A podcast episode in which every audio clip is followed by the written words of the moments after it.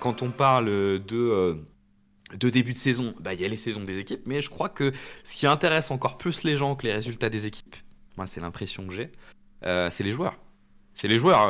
on voit sur Twitter, c'était impressionnant. Je sais pas si vous avez fait le même constat. Alors, je suis mal placé pour parler parce que je crois que j'arrête pas d'en faire. Mais c'était assez impressionnant le premier jour, le jour de la reprise. Euh, le nombre de trades qu'il y avait sur Twitter sur, sur des joueurs, franchement on était, on proche de l'overdose, mais ça traduit quand même euh, le fait qu'il euh, y a un intérêt assez important sur ce que valent les joueurs et ce que font les joueurs en début de saison. Et la question qu'on voulait se poser, c'était ben, est-ce que vraiment ces débuts de saison nous apprennent, nous apprennent quelque chose sur, les joueurs?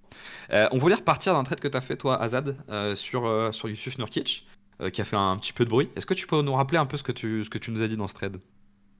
En gros, l'idée, c'était d'évaluer. En fait, c'était pas totalement individuel, c'était un peu collectif. C'est pourquoi, en fait, Ayton était parti et avait été échangé pour Nurkic. Et c'était quoi un petit peu la différence dans l'utilisation en attaque et qu'est-ce que ça a coûté, entre guillemets, en défense. Parce que mhm. du coup, c'est vrai que l'idée que Ayton, c'est quand même un, bon protecteur de cercle, normalement en défense. Il a montré, en tout cas, surtout c'était dans les playoffs 2021, je crois, où il avait été assez impressionnant là-dessus. Il y a aussi euh, bah, voilà, tout ce qu'il pouvait apporter en termes de physicalité, de menace verticale. Du coup, ce que Nurkic fait pas du tout. Ils sont pas très très hauts, Nurkic. Mais offensivement, il va apporter vraiment d'autres choses. C'est-à-dire que Là où statistiquement, Ayton, il faisait presque 4 post-up par match euh, la saison dernière, sur le match qui a été joué, il n'y a aucune création de Nurkic. Mhm. Tu vois, dans l'inconscient des gens, peut-être que Nurkic, c'est un mec qui reçoit le ballon au poste bas et qui fait de la création. Bah, pas dans le système des, des Phoenix Suns sur le premier match en tout cas. Mhm. Donc c'est vraiment que sur les 48 minutes du match. Sur le match où il a joué, c'est du pic, il fait énormément d'écran il reçoit la balle, soit il va au cercle, soit il fait une passe sur short road, soit il pick and pop et il tire. Et euh, donc offensivement, il fait des pics où il pose quasiment pas un dribble, il y a, zéro création. Et défensivement, du coup, il l'utilise euh, vraiment en drop. Et clairement, c'est un quelqu'un qui a plus de technique en drop que Ayton parce qu'il a plus d'expérience et qu'il a été un très bon défenseur de drop. Mais c'est quelqu'un qui a moins de, physique qu'Ayton, moins d'endurance, euh, moins de capacité à rattraper ses erreurs par un surplus de, de physicalité et d'athlétisme. Donc voilà, mais défensivement, c'était intéressant dans la manière de vouloir approcher mhm. le, match et de comment il l'utilisait. Et offensivement, il y avait une très grosse différence, rien qu'en termes de visuel, mais aussi de stats sur comment ils, optimisaient le jeu autour de Nurkic et du coup des porteurs de balles. Donc tu t'es servi de ce, premier match pour essayer de, regarder euh, ce que l'utilisation d'un joueur nous disait un peu sur euh, l'utilisation à venir euh, de l'équipe ou en tout cas ce que ça pouvait ce que ça pouvait traduire. Bah, en fait, tu vois, vu que c'est suite à un trade, c'est intéressant. En fait, c'est très facile à voir la différence entre une saison à l'autre quand tu as un des joueurs du 5 qui a changé. Parce que, à part si tu as changé et vraiment pour exactement le même type de joueur et c'est juste une upgrade, euh, là, tu vois, c'est le même poste, mais c'est pas le même type de joueur. Donc, tu peux très bien. En fait, tu peux faire un peu genre prendre le calque et genre regarder la différence entre les deux. C'est assez facile. D'accord. Et toi, euh, Quentin, pour toi, donc on, voit un peu ce regard qu'a Azad euh, sur, sur un joueur. Est-ce que, tu, est-ce que tu regardes la même chose au travers d'un joueur sur un début de saison? Est-ce que tu as l'impression de pouvoir apprendre des choses d'un joueur? Je, je pense pas que je vais apprendre grand chose sur, sur les tout premiers matchs. Mais euh, par exemple, comme, euh, comme j'ai fait, fait avec Cade, je vais voir un peu les, les premières tendances qui se dégagent, euh, comment il va, enfin son impact sur l'équipe et comment, comment il va, comment il va, jouer dans le système qui est proposé.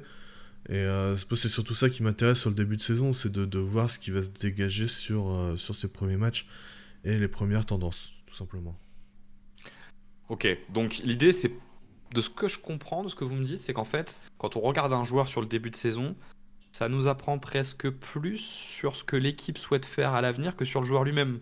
C'est ça, Azal Ouais, après tu peux avoir un petit peu. De toute façon, c'est toujours lié à l'équipe parce que du coup, ça reste un sport collectif et tu, tu vois, tu peux rarement devenir, euh, enfin, exploser au cours de l'été sur un truc et de devenir un monstre là-dessus et de faire que ça. Donc, euh, c'est plus comment tu as été décidé d'être utilisé. Surtout qu'en plus, c'est souvent les jeunes qui évoluent. Donc, mmh. les jeunes, ils sont un peu polis par euh, ce que le coaching staff et ce qu'ils ont décidé d'en faire.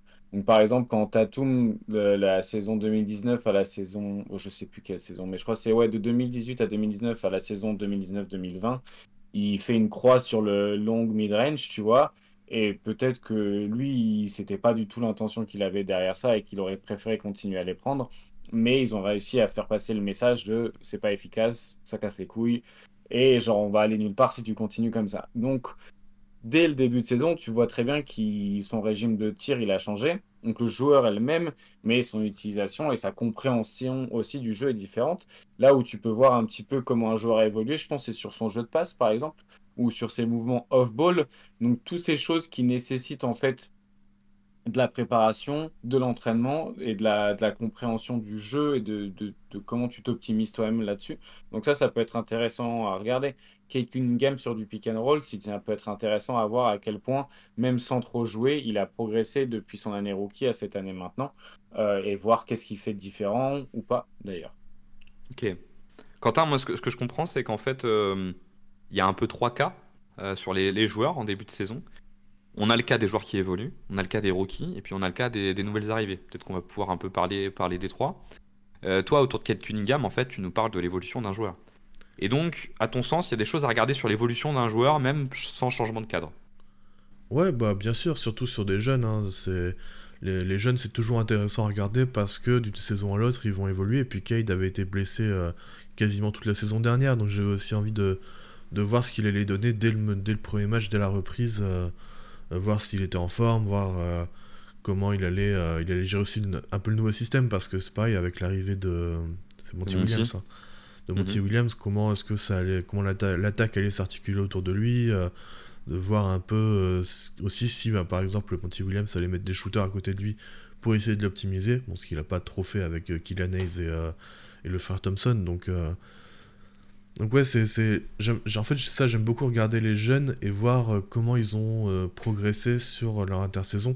Et par exemple avec euh, Tyler Hero, là pour enfin après ça reste que trois matchs, mais pour l'instant il y a il n'y a pas de progression sur bah, par exemple sa capacité à drive, sur sur aller provoquer des, des lancers. Alors c'est circonstanciel parce que du coup il a joué contre deux équipes avec, qui jouaient avec deux bigs pour protéger la raquette, donc assez compliqué d'accès en fait.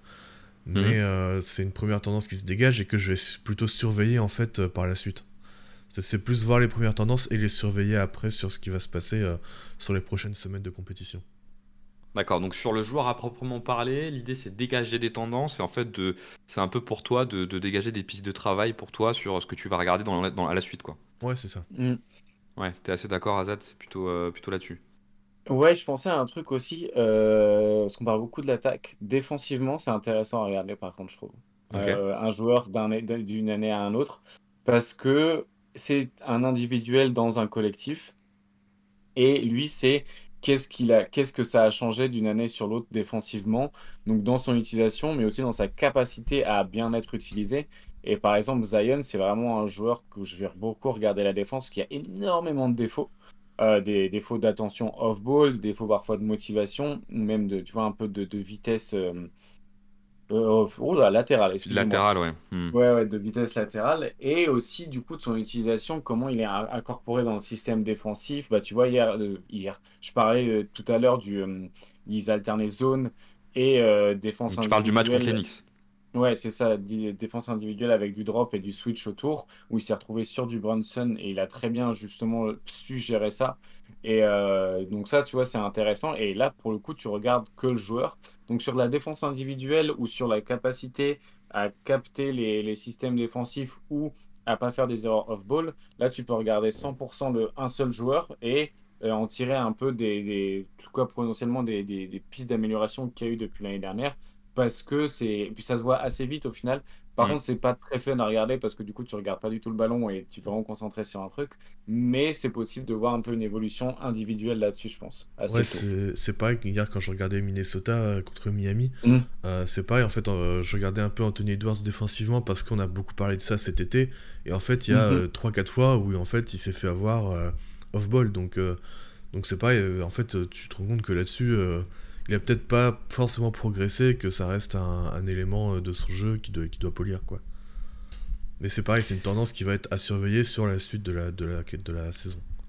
ce que je trouve intéressant, moi, sur les, débuts de saison, quand on essaye de regarder des joueurs, c'est que on a souvent un peu, euh, pour essayer d'analyser des joueurs, euh, une vue, on va essayer d'opposiser du quantitatif avec du qualitatif. C'est-à-dire que quand on fait notre bilan en février, quand on travaille pendant l'été sur des joueurs, en fait, on va beaucoup regarder les statistiques qui nous permettent d'avoir un regard quantitatif, en fait, euh, sur un gros volume. On arrive à voir un certain nombre de choses et euh, des tendances plus générales. Et puis, un certain nombre de choses qu'on regarde aussi plus sous un angle qualitatif sur les joueurs. C'est euh, effectivement les éléments qui sont déjà non mesurables, et vous les décrivez avec, avec la défense. C'est aussi des questions, bah, moi je pense, on a souvent ce débat avec Jérém, mais d'intangibles, de tous les intangibles qu'on peut, qu'on peut avoir. Et une question que je me pose, c'est est-ce qu'il y a vraiment besoin de voir 10 matchs ou 15 matchs d'un joueur pour se faire un avis sur ces éléments-là Sur ces éléments qui sont, euh, qui sont non mesurables Alors, c'est pas une question facile, certainement qu'une fois ça suffit pas. Mais je trouve qu'en début de saison, il y a un truc assez intéressant, c'est le niveau. La, saison est forcément très longue, 82 matchs c'est très long et c'est dur d'avoir un niveau d'intensité qui est régulier toute l'année. Par contre, en début de saison, normalement, normalement, on est à peu près à fond parce qu'on veut bien démarrer. Et moi, je trouve que euh, pour pouvoir regarder sur, faire un peu de scouting report sur un joueur, euh, faire le début de saison, c'est assez intéressant parce que tu sais à peu près qui va être, euh, qui va être à fond, quoi. Ce qui n'est pas forcément le cas quand tu regardes des matchs en février ou en mars. Je sais pas si vous partagez un peu cet avis-là, déjà cette opposition un peu entre le regard quantitatif et qualitatif qu'on peut avoir sur les joueurs, et si effectivement vous avez l'impression que le début de saison peut t'apprendre un peu plus que quand tu regardes des matchs en janvier ou en février, quoi. Voilà. Tu vois, par exemple, sur Norkic, c'est intéressant parce que beaucoup de retours que j'ai eu, c'est c'est normal qu'il soit aussi investi parce que c'est le début de saison. Ouais. Du coup, ça rejoint un peu l'idée de, au début de saison, tout le monde est un petit peu euh, à son maximum, entre guillemets, parce que du coup, bah, il n'a pas encore la fatigue, tout ça. Mais d'un côté, t'as pas aussi fait assez de répétitions en match pour vraiment bien euh, intégrer le truc. Mais du coup, tu peux potentiellement avoir une idée d'un joueur en début de saison, en tout cas d'avoir sa valeur à, ce à ce moment-là, en, en quelques matchs de, de scouting sur le début de saison. Mais tu peux potentiellement avoir des surprises quand tu regarderas ces matchs en fin de saison ou en playoff. Potentiellement, son utilisation aura changé ou son investissement. Et euh, ça, je pense que ça peut évoluer aussi.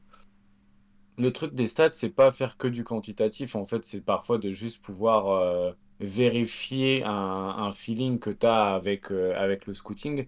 Parce que quand tu vois, par exemple, euh, quand tu dis statistiquement, tu as une grosse fréquence à 3 points, en fait, c'est ni du quanti ni du quali, c'est stratégie de jeu. Et euh, tu vois, tu vas le voir dans une équipe, tu, tu vas avoir l'impression de le voir parce que tu vas avoir beaucoup de 3 points rapides, par exemple. Mais euh, ça va se vérifier par la fréquence, mais c'est ni du quanti ni du quali, c'est plus de la stratégie, de la physionomie d'attaque. Ouais, je vois ce que tu veux Et dire. su- Hmm. sur les joueurs, en fait, ce qui est intéressant, à la limite, c'est de toute façon de ne pas regarder les stats avant, voilà, avant janvier en termes d'individualité, et de, de réussite et tout ça, parce que ça va pas vouloir dire grand-chose. Ça peut juste être, enfin, il y a tellement de paramètres qui rentrent en jeu, c'est des tout petits échantillons, donc ça va être difficile de tirer des conclusions. Mais euh, tu vas pouvoir voir si, par exemple, le, le le nombre d'isolations, il va changer. Ou alors, est-ce que, du coup, il y a un, progrès là-dessus? Est-ce que, tu vois, au, au niveau de même de, de qui remonte la balle, euh, de quelle manière il se positionne off-ball, et euh, tout ça, au final, c'est pas forcément des choses qui sont mesurables dans les statistiques, qui va porter la balle, euh, ton comportement off-ball. Après, il y a des stats un peu euh, de tracking où tu peux regarder ça. Il y a le, le, le temps que tu passes avec le ballon dans les mains aussi, par exemple. Ça, c'est des choses que tu peux regarder via les statistiques, ou as ton comportement off-ball, ou tous les switches. Est-ce que tu es, passé d'une défense où il y a du switch all à une défense en zone, et du coup, tu vas moins bouger en défense, mais ça va être plus efficace? Donc, euh, ouais, c'est intéressant à regarder, en fait. Puis ça dépend qu'est-ce que tu as envie de voir. Et est-ce que tu as vraiment envie de scouter un individuel ou est-ce que tu préfères euh, scouter du collectif en début de saison? Parce que tu as l'impression que tu vas pouvoir plus en apprendre de l'un ou de l'autre ou alors tu as plus d'interrogations sur l'un ou l'autre. Ça dépend aussi de ça, je pense. Quentin, je te mets un peu euh, on the spot. Euh, pour toi, il faut, toi qui es toujours très prudent, euh, il te faut combien de matchs pour euh, te faire un avis sur un, un joueur? Hmm, je pense qu'au bout de.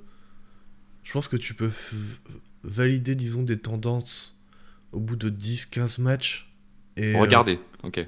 Ouais, et euh, commencer à faire un bilan euh, sur, euh, sur, sur je sais pas, 20-25 matchs, tu peux faire un premier bilan. Et 25 matchs, je pense que ça t'amène à peu près à Noël, Noël début janvier.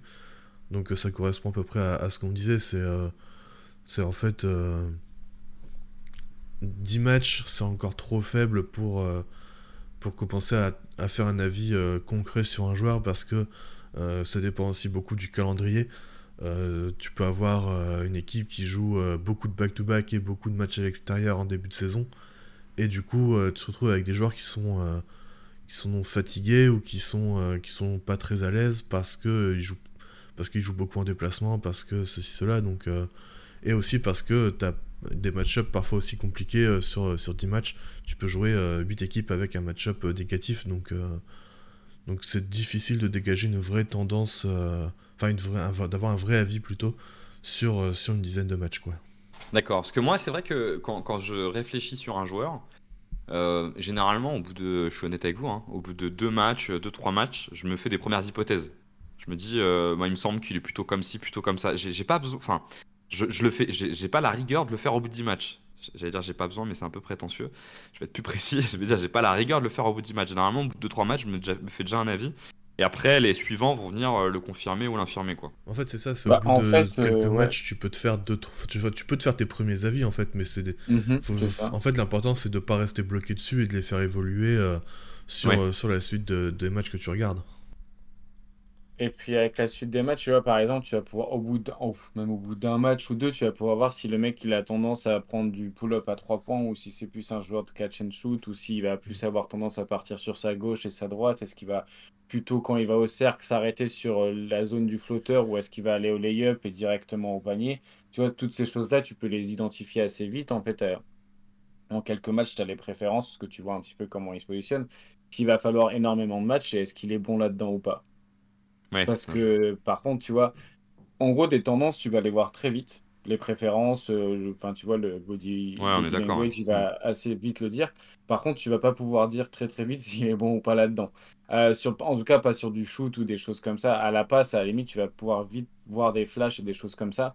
Euh, tu vois, le 3 points, bon, tu vas baser sur ce qu'il a fait avant, forcément, quand il a joué en Europe ou en NCAA mais euh, ça va être plus difficile de traduire de la performance euh, trop tôt. Euh, tu peux avoir des gros coups de chaude. C'est d'ailleurs pour ça qu'il y a les mecs qui font des saisons aussi rookies ou des demi-saisons rookies très impressionnantes et puis qui, disparaissent. Donc clairement, au niveau des tendances, tu peux le voir assez vite au niveau de la performance et bah, de l'efficacité. La réalité des tendances, ouais. Hmm. Ouais, voilà, c'est ça. Tu auras peut-être euh, besoin d'un peu, plus de, d'un peu plus de recul et de au moins 60 matchs, si tu veux, pour pouvoir appuyer euh, tes sensations par des statistiques qui ont un échantillon assez large. Surtout si le joueur a un petit volume, plus le volume est petit, plus il va te falloir de matchs en fait pour euh, comprendre l'impact que ça peut avoir. Et on a, on a un dernier cas, on a parlé des nouvelles arrivées, on a parlé des joueurs qui sont dans un cursus de progression. Il y a un dernier mm. cas de joueurs qui nous intéresse souvent beaucoup en début de saison et qui intéresse beaucoup les gens, c'est les rookies. Euh, est-ce que sur les rookies, il y a des choses euh, spécifiques euh, que vous regardez? Moi, je peux, je peux peut-être me lancer. Moi, j'adore regarder les rookies en début de saison. Pourquoi? Parce que j'essaye de voir s'ils arrivent à traduire avec un niveau d'intensité un peu au-dessus ce qu'on a, ce qu'on a vu au niveau inférieur. Euh, et, ça, en fait, ça me permet assez vite de savoir si euh, le joueur est en fait dans euh, une forme de non-maîtrise de ce qu'il propose. C'est-à-dire, en gros, j'arrive à le faire, mais qu'au niveau inférieur, j'arrive pas, le, pas le, à le monter au niveau supérieur. Ça me donne pas un avis sur la suite de sa carrière, mais au moins sur les premiers mois. et, puis, et puis, je regarde sa, capacité, qui me paraît très importante, à ne plus être le joueur central de tout. Euh, parce que souvent, c'est ce qui arrive chez les rookies. Ils sortent d'un contexte où ils sont au milieu de tout, et puis ils arrivent dans un contexte où c'est plus eux qui sont au milieu de tout. Et moi, j'aime beaucoup regarder ces deux choses-là, et là-dessus, on a à voir quels sont les joueurs qui vont pouvoir apporter dès leur première saison et ceux qui vont pas pouvoir. Euh, est-ce que vous avez des choses spécifiques que vous regardez sur les rookies en début de saison? Pas spécialement. En fait, je regarde juste euh, comment, ils, comment ils se comportent dans le jeu, comment. enfin, juste comment ils jouent, en fait, tout simplement indifféremment de. Tu les découvres en fait. Ouais, c'est ça. Parce que hmm. on a aussi pas mal, on peut avoir aussi pas mal de préjugés sur, sur des rookies euh, parce que, enfin, de ce qu'on a vu en fait, de ce qu'ils ont fait avant ou de, des scouting reports qu'on a lus. Donc c'est toujours euh, bien de regarder sans, enfin, en essayant d'avoir le moins de préjugés possible. et de voir juste comment ils évoluent. Ouais, Euh, moi, par exemple, j'ai beaucoup aimé le, début de saison du rookie de, de Miami, Rémi Raquez Jr., qui, euh, qui en fait euh, a peu de ballon, mais en fait euh, qui, euh, qui cut bien, qui défend bien, qui, qui s'offre des opportunités quand il, quand il les voit. Donc, euh, et Qui était un- présenté comme un joueur avec un gros IQ. euh, Ouais, et puis qui, euh, qui, a, qui a UCLA avec beaucoup de ballons, et au final, tu te rends compte que bah, à Miami, il a pas beaucoup de ballons parce que euh, bah, logiquement, c'est un rookie et qu'il y a d'autres joueurs qui, qui prennent beaucoup la balle. Mais en fait, il arrive à se créer des opportunités via des cuts, via des. euh, même, enfin, même sur, les, les- sur le premier match contre Détroit, il, a- il a deux ballons au poste et en fait, il en profite pour, euh, pour aller scorer euh, en jouant correctement, en jouant dans, c'est dans le feu du jeu. C'est. euh, donc voilà, c'est c'est intéressant de regarder ça. Et puis après, bah, je enfin, j'ai pas trop regardé d'autres d'autres rookies, donc je, je vous laisse la main là-dessus. Et Toi, Azad Moi, je les regarde à la fin de la saison, les rookies. Tu En vrai, c'est. Bah, je les regarde pas du tout, même pendant la saison. Je regarderai l'été prochain ce qu'ils ont fait au bout d'un an pour pouvoir avoir un truc assez large. Là, ce que je vais suivre, c'est Wembanyama et Chet Holmgren parce que structurellement, ils ont un énorme impact collectif. Donc, vu que c'est des protecteurs de cercle à caractère unique qui changent la géométrie d'un terrain, oui, là, ça va être intéressant parce que du coup, c'est pas vraiment des rookies, c'est plus des joueurs à profil euh, complètement délirant. Mais euh, je vais pas scouter, enfin, je vais pas scouter Scoot Anderson. Je vais pas regarder Scoot Oui. Anderson. Je vais pas regarder les jumeaux Thompson. Je vais pas même, enfin, le rookie de Boston, je vais le regarder parce que je vois les matchs, mais je vais pas forcément chercher à comprendre ou C'est qui le rookie de. Boston déjà? Jordan Walsh, euh, Jordan Walsh, c'est un Walsh. Tu vois, je connais, je connais même pas les prononciations des rookies pour Ouais. dire à quel point je suis genre à milieu de, de ça. Et euh, par contre, je regarderai à la fin de la, de la saison prochaine, ouais, ce que, ce que ça va pouvoir donner. Et c'est ça qui est bien avec l'été, c'est que bah, du coup, tu as le temps de, de, de prendre euh, tout ça à, à découvrir. Et c'est vrai que moi, je suis pas dans l'urgence de, euh, de découvrir des profils euh, cachés en NBA qui, qui, qui- qui sont vraiment très bons. Par exemple, en fin de saison dernière, j'ai découvert Jalen Johnson. Je suis sous- Mhm. sûrement à la ramasse. Maintenant, je suis très haut sur lui. Mais avant, euh, je vois, je savais même pas qui c'était avant de, avant de préparer. Avant de préparer, en gros, la, la preview Hawks Celtics euh, des, des playoffs de l'année dernière, Jalen Johnson, je, je l'aurais reconnu sur un. Enfin, tu vois, je sais sur un terrain ce que, ce que c'était, mais je. Enfin, je En plus, il a, il le nom le plus que- commun de possible. Ouais. Jalen Johnson, euh, ça. peut être n'importe qui. Et par contre, je connaissais, tu vois, je connaissais pas le, le jeu qu'il avait. Et maintenant que j'ai scouté le jeu pour les previews, que j'ai regardé pendant toute une série de playoffs, et du coup que je me suis refait des passages de lui la saison dernière, maintenant je connais, mais j'ai pris le temps cet été. Je sais pas scouter euh, Jalen Johnson en plein milieu de saison quand il y a déjà genre trop de stars et trop de bons joueurs. J'ai peu d'intérêt à regarder ça et en plus je suis pas bon en scouting et je vais louper plein de trucs et dire plein de conneries donc euh, je préfère me concentrer sur les mecs que je connais déjà et voir des choses que que je comprends que d'essayer de comprendre des choses que j'ai pas encore totalement intégrées. Ouais, ce que je comprends qui est assez intéressant dans ce que vous dites, c'est qu'en fait, on a deux types un peu de rookies. On a les rookies qui sont des espèces de projets de développement sur lesquels euh, faut peut-être pas regarder trop tôt parce que finalement, euh, c'est des projets de développement à proprement parler. Et puis on a un deuxième type de rookies qui sont des rookies qui sont quand même un peu attendus pour faire passer un step à l'équipe.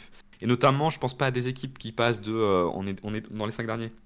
Ah, on est dans les 10 derniers, mais plutôt des équipes qui sont plutôt bien trouvées à la draft et qui passent de euh, allez, on est euh, 12e de notre conférence, ah, on va aller jouer le play-in, euh, voir, euh, voir on essaye de jouer une place en playoff. Et ces joueurs-là, euh, tout doit pas partir d'eux, mais eux, c'est intéressant quand même, je trouve, d'avoir un regard sur leur impact sur le résultat général. Euh, Azad, tu as pris l'exemple de, euh, de, de Victor et de Chet. Bon, Victor, on va le regarder parce que euh, pour reprendre, euh, pour, euh, pour reprendre tes termes, c'est un peu notre regard Smith, c'est notre réalité de l'instant hein, qui fait qu'on a envie de le, de le regarder. Et si on essaye de, de regarder Chet, c'est peut-être un peu plus notre regard Taylor qui nous fait le regarder. Donc Taylor, tu disais c'était reculé pour mieux avancer. Pourquoi? Parce que Chet, pour le coup, il peut avoir un vrai impact sur les résultats d'OKC, qui était une équipe de play-in et qui vise de monter. Et lui, pour le coup, on parle d'un joueur quand même, d'un intérieur, qui vient apporter un élément qu'ils n'avaient pas, euh, à savoir la dissuasion intérieure, qui est un, qui est un élément, euh, on sait à quel point il est, il est important, et qui va jouer 30 minutes par match. Euh, donc lui, tu peux avoir un regard quand même sur, ok, donc l'ambition d'OKC, c'est de lui permettre d'avoir un impact qui nous permet de monter en gros de dixième de conférence à 7 sixième. Est-ce qu'il est capable de l'avoir? Dans le cas de Charlotte, avec Brandon, avec Brandon Miller, tu as un joueur, tu as une équipe qui, il y a deux ans, était en play-in, qui est sorti du play-in à cause des blessures de l'année dernière, qui a envie de les retrouver. Est-ce qu'il est capable de t'apporter ce truc dont ils ont besoin de finisseur d'action pour aller à l'étape d'après quoi? J'ai l'impression qu'il y a un peu ces deux, ces deux profils à regarder. Je vois ouais, Quentin, il y, trois... ouais. il y en a les troisièmes, je pense. Il y a aussi ceux dont tu vois, tu sais qu'il va rien se passer collectivement et tu vas juste, genre, je pense que les gens qui vont regarder Scoot Anderson, ils vont sûrement apprendre plein de choses et voir plein de choses euh, par rapport à comment il se comporte en NBA et tout. C'est juste que moi, j'ai, en gros, j'ai pas cette piste de lecture dans mon cerveau. Genre, elle fonctionne pas. En tout cas, j'ai pas trouvé la, pas trouvé la clé. Et du coup, c'est vrai que regarder un, une future star dans les balbutiements de son basket dans une équipe qui perd, pas Bon, pas, chez moi en tout cas, mais il y en a des, gens qui adorent faire ça hein, et qui le font très bien en plus. Du coup, bah voilà. tu leur laisses. Tu leur laisses, ouais. Exactement. tu leur laisses. Donc en, synthèse sur euh, ce sujet-là, moi de ce que je comprends, c'est qu'on a un peu trois types de joueurs à regarder sur les débuts de saison. On a les joueurs qui sont des nouvelles arrivées dans les effectifs. Sur ces joueurs qui sont de nouvelles arrivées, on va plutôt regarder en quoi ils impactent le jeu collectif de leur équipe. Euh, est-ce qu'ils font changer Azad, tu prends l'exemple avec Nurkic, est-ce qu'il fait changer la défense Est-ce qu'il fait, est fait changer l'attaque? On a les joueurs qui sont plutôt dans des phases de progression. Euh, ça, Quentin, tu nous en partais avec Cade, et l'idée c'est plus de regarder bah, qu'est-ce qu'il a réussi à travailler pendant l'été. Vous nous avez parlé de la défense, est-ce qu'elle change? Azad, tu m'as parlé de, euh, enfin, tu nous as parlé, excuse-moi, de tout ce qui va être lié au playmaking, en fait, à l'IQ de manière générale. Est-ce qu'il a réussi à développer un peu de playmaking? Et après, on a le cas des rookies qui a un cas un peu plus, euh, un peu plus bâtard sur lequel euh, on a, euh, bon, certains c'est un peu du popcorn, est-ce qu'il faut y aller avec prudence, et d'autres sur lesquels ils peuvent quand même avoir un impact sur les résultats de leur équipe. En tout cas, il est attendu d'eux qu'ils aient un impact sur les résultats de leurs équipes dans des équipes pour lesquelles il faut passer un cap. Et eux, pour le coup, on peut regarder un peu plus, un peu plus précisément. On est d'accord avec ça ou est-ce que vous avez des trucs à ajouter, Quentin? Ouais, et puis il y a quand même une réalité avec les, avec les rookies, c'est qu'au final, il y en a très peu qui ont une, une opportunité de temps de jeu euh, suffisant et stable sur 60 matchs pour pouvoir vraiment euh, euh, les, les, analyser, les décortiquer comme il faut. Donc, donc c'est pas forcément intéressant de, de, tout regarder tout de suite là-dessus. Après, c'est vrai que, bah, comme tu dis, les, les Chet, les Wembanyama, ceux-là, tu vas pouvoir les regarder un peu plus précisément. Mais les rookies qui jouent parfois 10 matchs, ils ont 15 minutes parce qu'en fait, il y a une blessure, puis après ils jouent plus, bah, au final, c'est pas le plus intéressant forcément à suivre. Et, j'ai envie de dire, tu peux même ajouter euh, dans, tes, dans tes variables, euh, tu peux même ajouter l'idée euh, qu'ils aient du temps de jeu dans une équipe qui veut vraiment gagner. Parce que tu vas avoir des rookies, je prends l'exemple de Paolo Banquero l'année dernière, qui a un gros temps de jeu dans une équipe qui n'a pas vraiment d'objectif, et tu sens que la façon dont ils utilisent, c'est plus ils le testent. Ils essayent de voir jusqu'où il peut aller. On, a, on, voit aussi un peu ça avec Victor sur les deux premiers matchs, là, sur cette entrée de saison, où on le voit dans un rôle un peu à la Kevin mais, mais je pense que pour les coaching staff, l'idée c'est un peu d'aller pousser le joueur, de voir, euh, de voir un peu ce qu'il peut devenir. Et là, dans ce cadre-là, c'est vrai que je pense que ça dénote pas grand-chose de ce qu'il va devenir à l'avenir parce qu'on est vraiment dans une phase de test en fait euh, pour lui. il faut y aller avec pas mal de prudence. Ouais, il y a complètement de ça. C'est surtout quand tu as un rookie qui est euh, qui est très haut drafté. En fait, tu vas lui donner les ballons et en fait, tu vas lui tu vas tu vas enfin tu vas lui donner les vas-y, je te vois te faire. Non, non, en fait, je fais des signes. En fait, je vous explique.